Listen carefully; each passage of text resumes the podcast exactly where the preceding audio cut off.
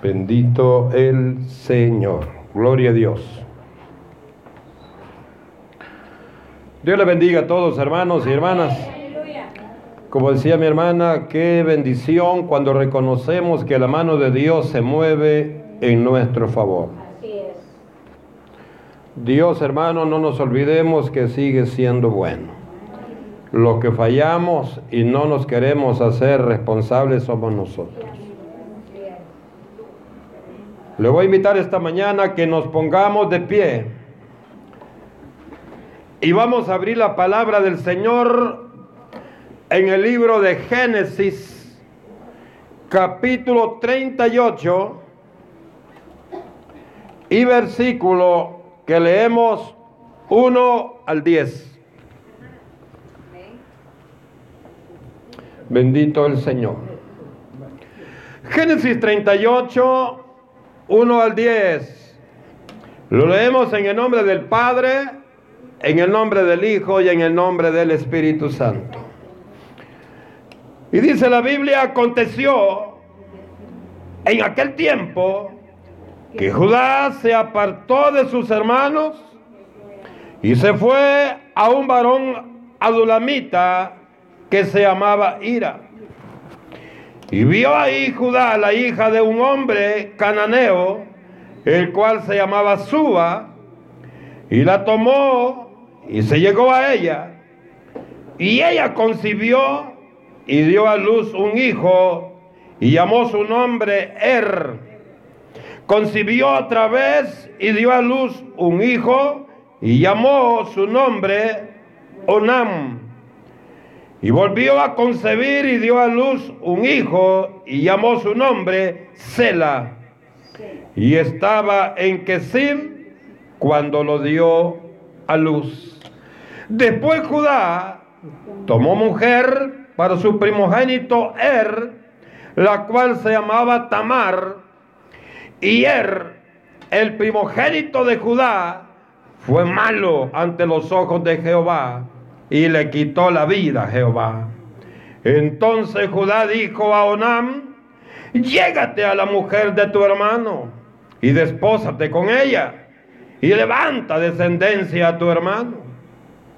Y sabiendo Onam que la descendencia no había de ser suya, sucedía que cuando llegaba la mujer de su hermano, vertía en tierra por no dar descendencia a su hermano.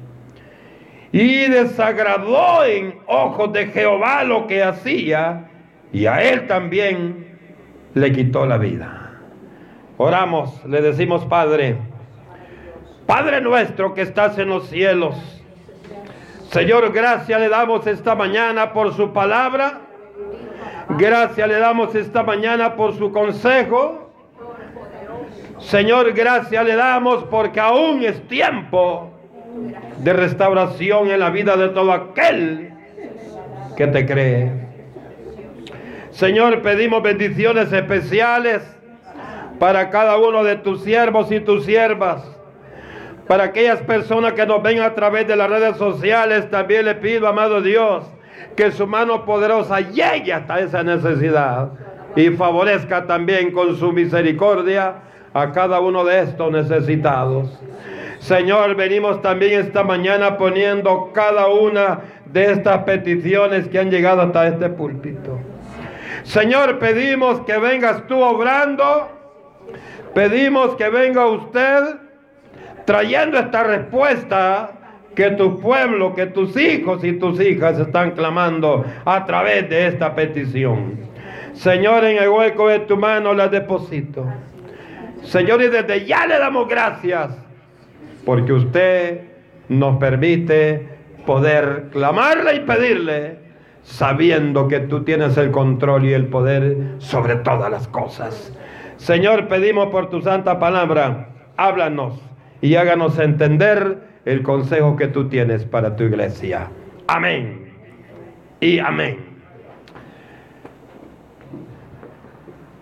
El mensaje de Dios esta mañana es para cada uno de nosotros es para cada uno de aquellos que nos van a oír y que nos van a ver.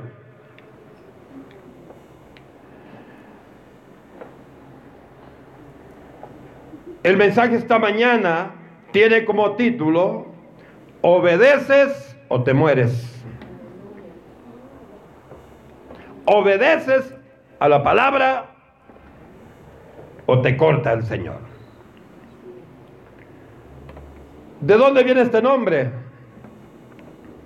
Ya leímos esta mañana la orden que Dios le dio a Onán, el hijo de, el hijo de Judá y hermano de Er, pero él no quiso sujetarse. Y dice hermano que el Señor lo que hizo fue matarlo. Yo quiero decir esta mañana, Dios sigue siendo enemigo del pecado. El tiempo no ha cambiado. Y usted puede decir, hermano, pero yo conozco hasta pastores que son sinvergüenzas. Yo conozco evangelistas, yo conozco lo que sea. Quiero decir una cosa, el hombre falla cuando no tiene temor a Dios. También dice yo conozco, yo le digo esta mañana, yo también conozco. Pero como la, la visión suya y mía no está en los hombres, sino que está en Dios. Por eso que el Señor dice, puesta la mirada en Jesús. Porque hermanos, si usted y yo ponemos la mirada en Jesús, no vamos a, desviarnos, porque Él es perfecto. Porque Él es bueno, Él es fiel. El problema, hermano, que incide en, en todo el mundo es que generalmente o casi siempre tenemos la idea de que todo aquel que ha llegado al camino de Dios no falla, no peca. Me he dicho gente que he invitado acá a la iglesia, me dice, es que yo quisiera estar ahí, pero yo no puedo estar ahí porque ahí están los hombres que le temen a Dios. Y yo pienso que esa gente no falla. Ahora contéstese cada uno de ustedes si me contesto yo. ¿No falla usted con el Señor? Ese es el problema, hermano, que la persona concibe esa idea. Y, yo pienso en lo personal que este ha sido uno de los problemas graves en el corazón de los hombres. Cuando usted y yo, hermanos, somos y nos declaramos hijos de Dios, porque nos hemos rendido a los pies de Jesús, pero llevamos una vida desordenada, la gente ve su vida y dice para ser como él o como ella, yo mejor me quedo como estoy. No es una salida correcta. No es una palabra que Dios le va a decir, tener razón, sos sabio. Dios le va a decir, Él es una cosa, pero tú tienes un alma y tú necesitas que yo hable en tu vida. Los que estamos aquí esta mañana, los que nos oyen, todos los que estamos acá necesitamos que Dios toque nuestro corazón. Necesitamos que Dios nos toque. Ahora pregúntese por qué cuando usted y yo hacemos algo que no es correcto, la gente nos ve y se admira y dice, y que no es la hermana tal, que no es el hermano tal. ¿Sabe por qué? Ve a la hermanita saliendo de un hotel con alguien que no es su esposo. Hermano, hasta que ratito está en las redes sociales. Hoy tenga cuidado.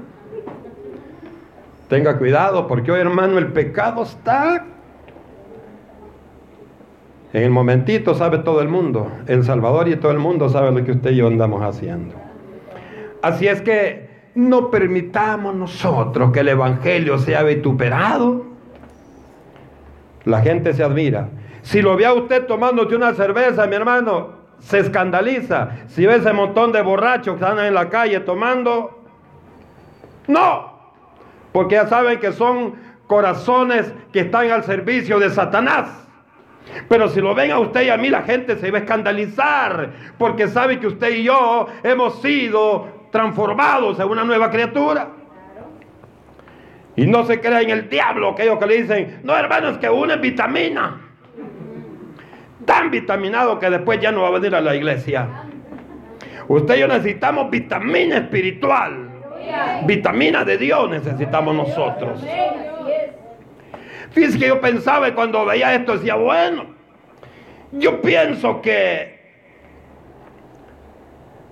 las personas tienen razón en este sentido.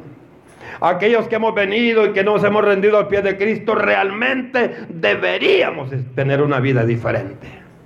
Deberíamos hablar un léxico diferente. Siempre hay gente en las iglesias, hermano, pero todavía su boquita afuera da mucho que desear. Y cuando sueltan aquellas palabras desagradables, le digo porque una vez iba pasando yo. Gracias a Dios que no está aquí la persona que le voy a contar esta mañana. Claro que no le voy a decir el nombre. Porque lo que vamos a ver es el pecado. Hermano, cuando oí que la persona soltó una palabra grosera, y cuando vio que venía, le digo, hermano, no se preocupe. El Señor le conoce su corazón. Y Él la va a cortar o la va a levantar, le dije. Lo único que yo le puedo decir, que no se engañe.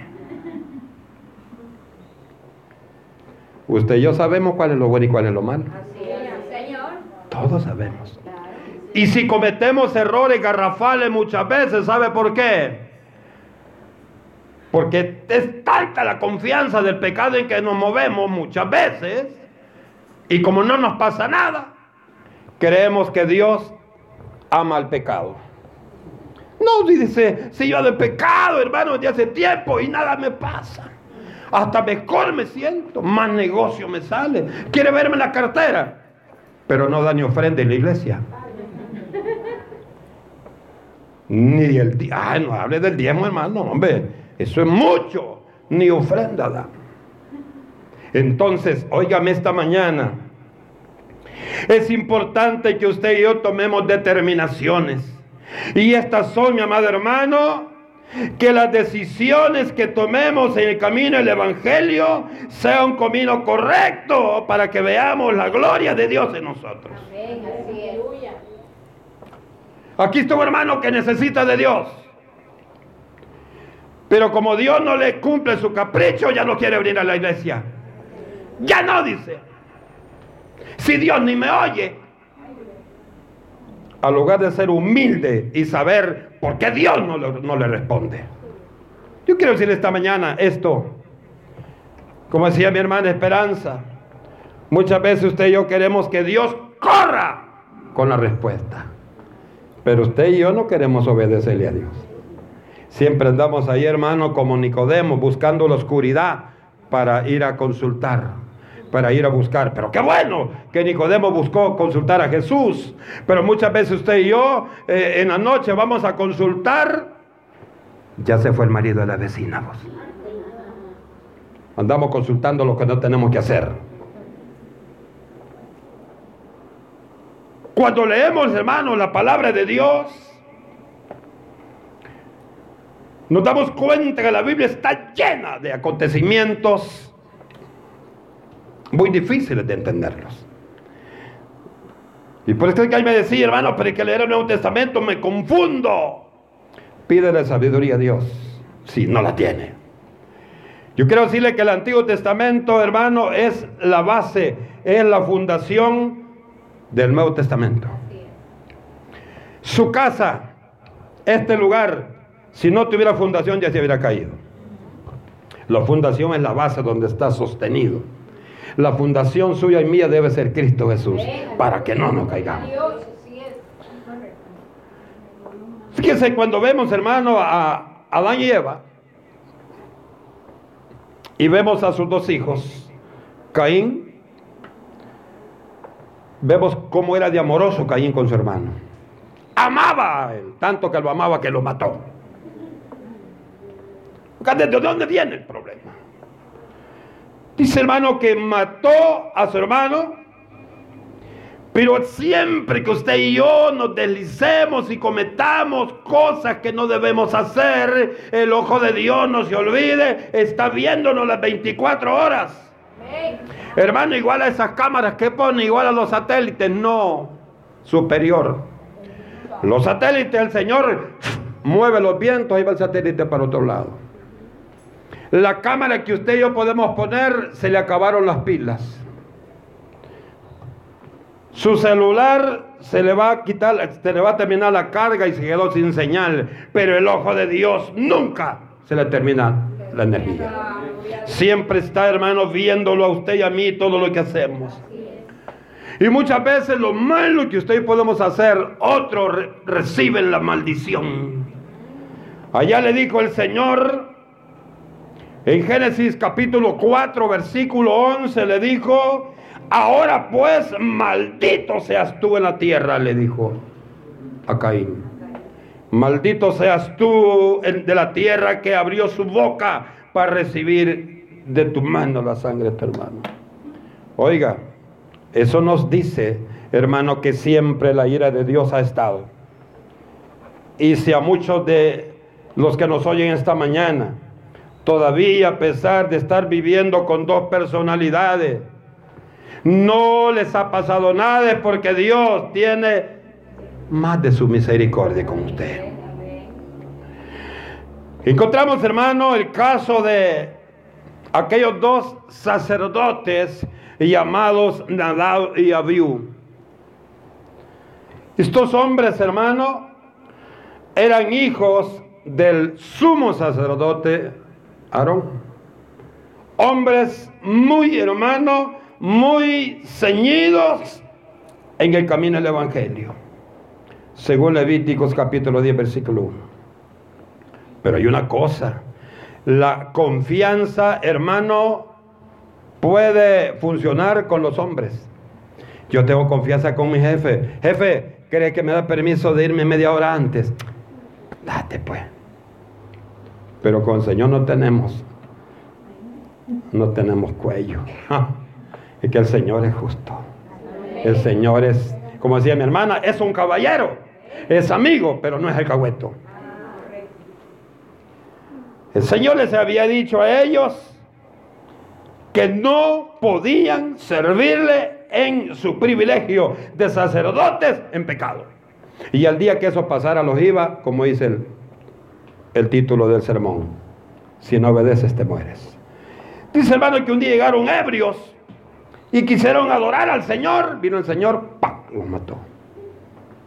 Y eso hermano usted lo encuentra allá en Levíticos 10.2 del 8 al 9 nos da a entender claramente, hermano, que el problema fue que ofrecieron un fuego desconocido para el Señor.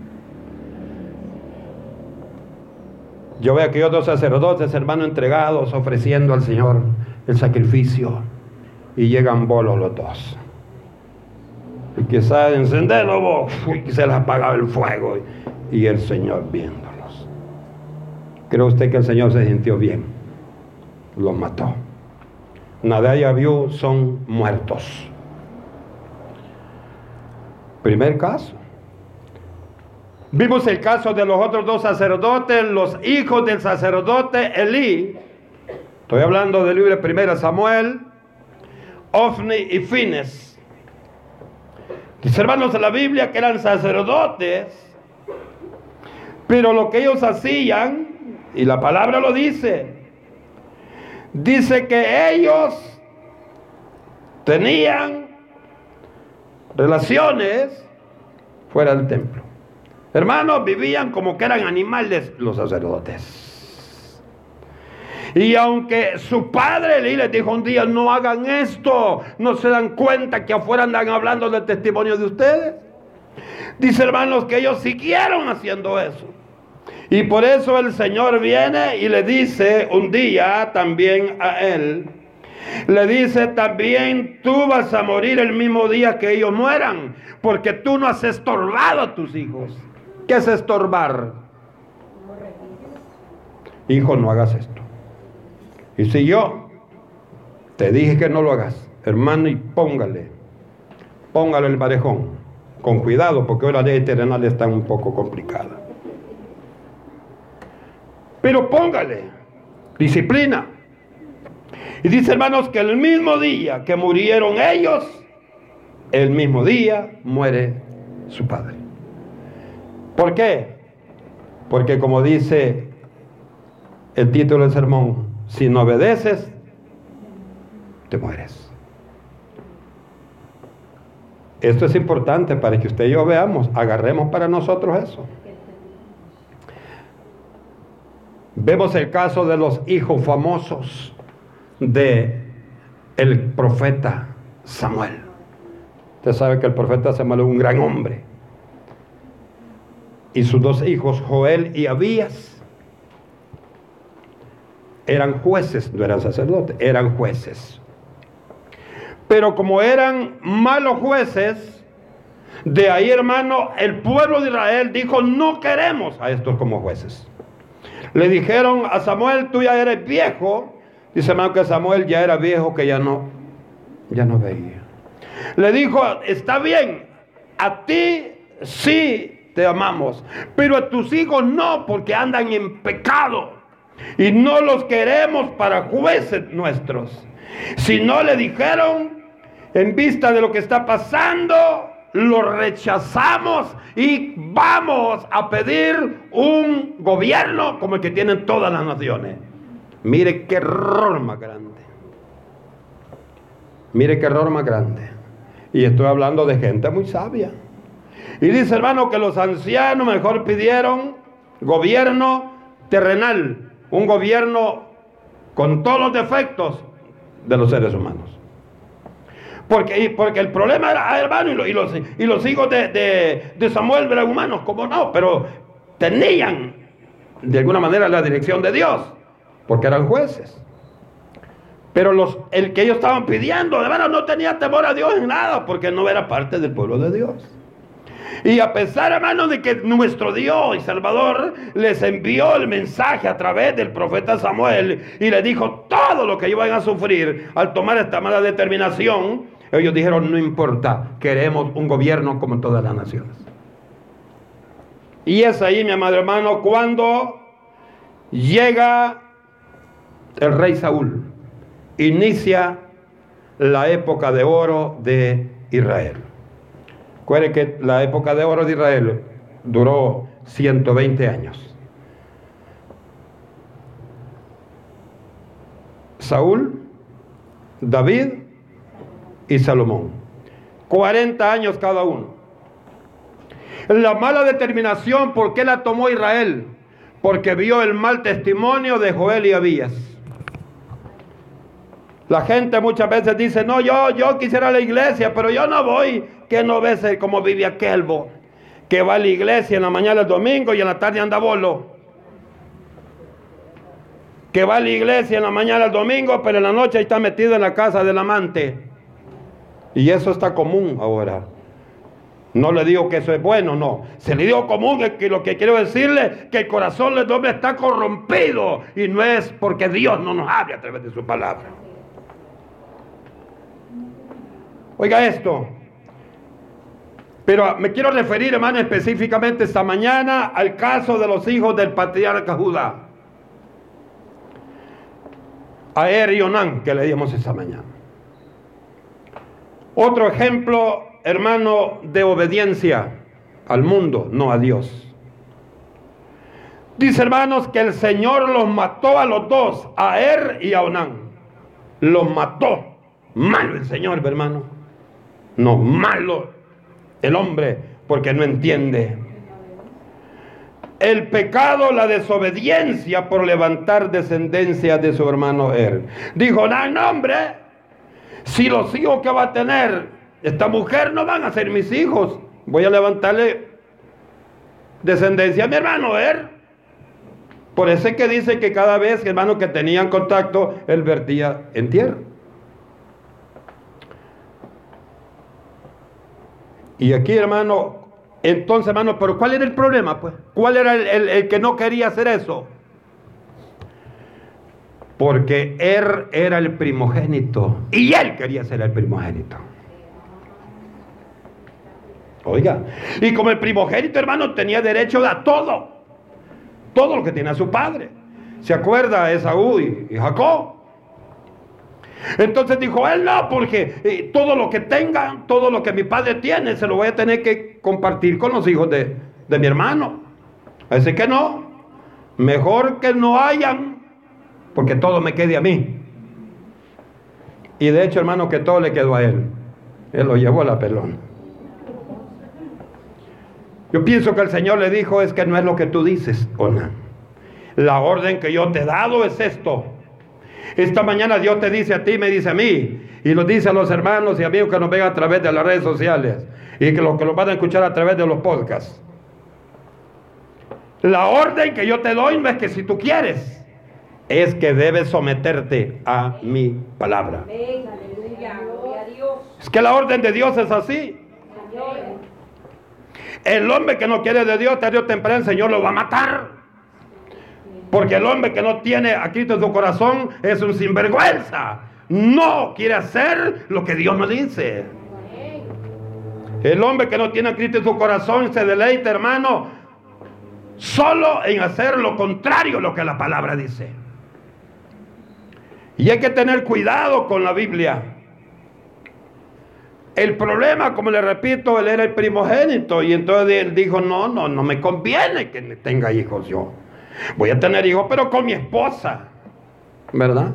No voy a levantar, no voy a hacer tesoros para la familia de Er, pero esa es la, orden de Dios. Esa es la cuestión. Vino hermano, vino Judá, su padre, y le dijo, oye, Onán, levanta descendencia de, de tu hermano. Haz lo que yo te digo. Él no quiso se opuso al mensaje de Dios. El final, hermano, al final de todas las cosas, si usted y yo no queremos obedecer a Dios, lo que vamos a perder somos nosotros. El Señor no pierde, Él está en su templo.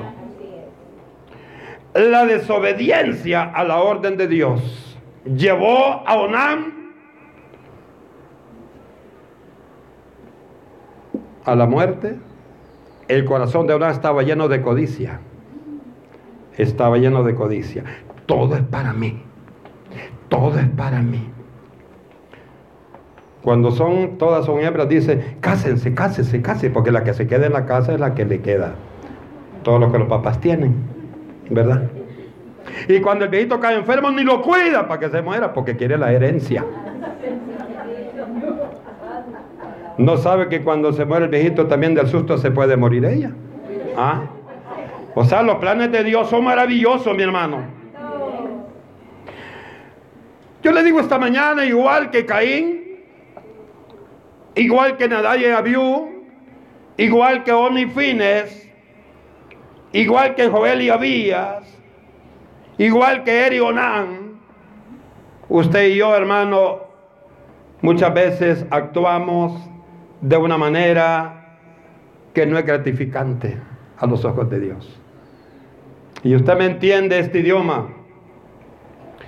Lo que el hombre busca, ¿sabe qué, mi hermano? No, lo que el hombre busca es que lo que yo hago, lo que yo hago sea gratificante a mi carne. Lo que usted y yo necesitamos que nuestra carne sea feliz. Pero yo le digo esta mañana, sepamos oír la voz de Dios. Amada hermana, la experiencia de los sacerdotes, de los jueces y de los hijos del patriarca Judá, que les sirva a la iglesia, o sea, a usted y a mí, que nos sirva esta mañana, oiga bien, aprender a oír, aprender a escuchar y aprender a obedecer el consejo de Dios a través de los ministros. Hermano, pero yo cómo le voy a querer a al, pastor si usted lo conociera. Déjelo a él, está acabando hoyo para su misma sepultura. Pero si lo que le está predicando es palabra de Dios, escúchela. Porque la palabra de Dios lo que nos va a edificar, lo que nos va a dirigir y la que nos va a llevar al final a el lugar donde usted queremos llegar. Usted sabe, hermano, que el mismo apóstol Pablo dijo, no vaya a ser, dijo, que yo siendo heraldo para otros, yo también venga a ser. ¿Ah? Está diciendo Pablo en otras palabras. Yo tengo que forzarme por mi testimonio. De nada me serviría ser ejemplo para otros y que los otros lleguen al Señor y yo no voy a servir más que de puente. Hermano, sirvamos de puente, pero también que nuestras bases estén sólidas. Hermano, para que ayudemos a otros, pero sobre todas las cosas, que nos profundicemos en el conocimiento y en la obediencia al Señor. ¿Sabe por qué es importante la obediencia? La hermana le puede decir a la hermanita que llegue a pedirle consejería usted le dice, busca de Dios. En Dios eso se va a terminar. Pero cuando usted, hermano, está viviendo de una manera desordenada, ¿cómo le va a decir eso? ¿Cómo le va a decir eso? Ahora, cuando usted y yo estamos seguros, busquemos siempre el ejemplo en nuestras palabras y en nuestra vida. Culmino esta mañana diciéndolo, amados hermanos, amada iglesia del Señor, no perdamos la dirección en Jesucristo. No perdamos esa dirección. No escuche lo que escucha acá, ni lo de acá, usted siga adelante. Usted no se desvíe. ¿Y qué pasará al final? Si usted y yo nos mantenemos firmes, si usted y yo no nos desviamos, nos dice la Biblia que al final vamos a recibir nuestro galardón. Vamos a recibir nuestro galardón con gozo y alegría. Yo quisiera, hermano, yo quisiera que, y de hecho, si usted y yo estamos rebuscándonos en la obra del Señor, así va a ser. Yo quisiera, hermano, que el día que, sea levantada la iglesia en el arrebatamiento y que lleguemos al tribunal de Cristo, donde Dios va a repartir galardones, me gustaría ver a todo este pueblo allí.